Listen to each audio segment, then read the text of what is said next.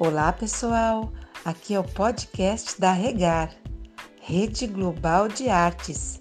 Sejam todos bem-vindos!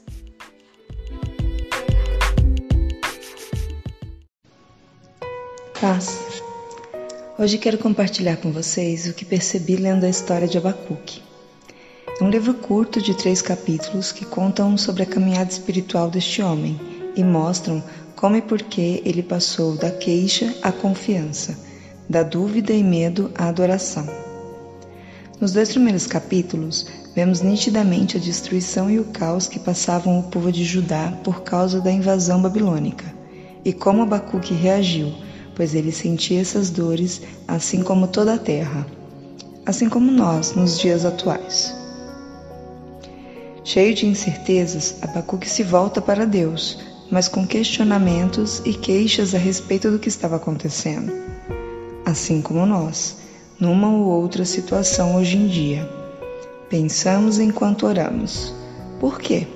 E agora? Como será daqui para frente? Até quando? Quantas vezes nos sentimos como Abacuque? Passando por situações difíceis, primeiro nos queixando e até cobrando de Deus uma explicação, um porquê para tal acontecimento e sofrimento. Então foi no terceiro capítulo de leitura que percebi a mudança na vida espiritual e na postura dele, uma transformação e renovação da mente refletidas em atitude. A partir do verso 17, o profeta não demonstra mais ansiedade e nem se deixa controlar ou levar por impulso ou pelas circunstâncias. Ele para, para para realmente ouvir as respostas de Deus e finalmente passa a confiar nos planos do Senhor, mesmo experimentando e testemunhando dores e perdas.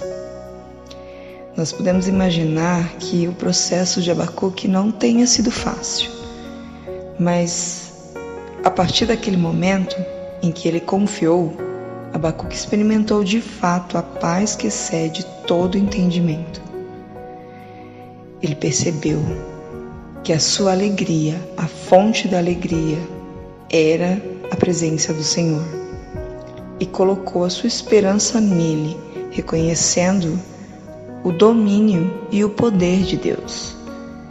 Isso me fez concluir que Deus é Deus e não nos deve satisfações. Os planos são dele, tudo está sob o controle dele e independem da nossa vontade nos são revelados e podemos viver plenamente quando nos submetemos a conhecer, buscar e amar a Sua vontade, que é boa, perfeita e agradável. Não adianta e nem nos cabe questionar. Muitas vezes não vamos nem entender os processos, mas como criação do Pai, precisamos aprender a confiar. Quantos sonhos e projetos foram adiados nesse tempo, nesse ano? Quando os planos não foram executados.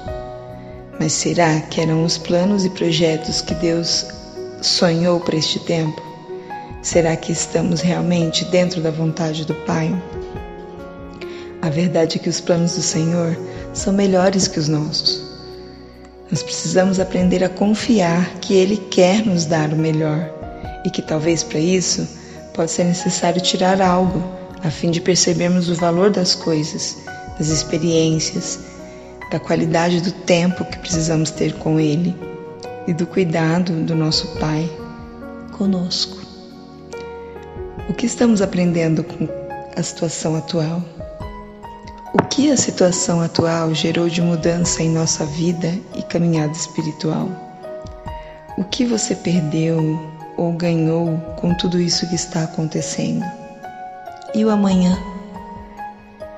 Abacuque nos convoca a crer, sermos fiéis e tementes a Deus e aprender a viver acima da crise, superando com fé os momentos difíceis, pois só assim teremos paz e reconheceremos as vitórias, mesmo que as circunstâncias nos pareçam as piores.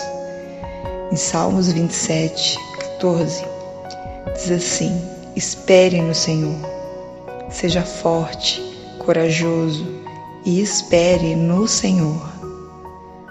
O nosso amanhã já está nele.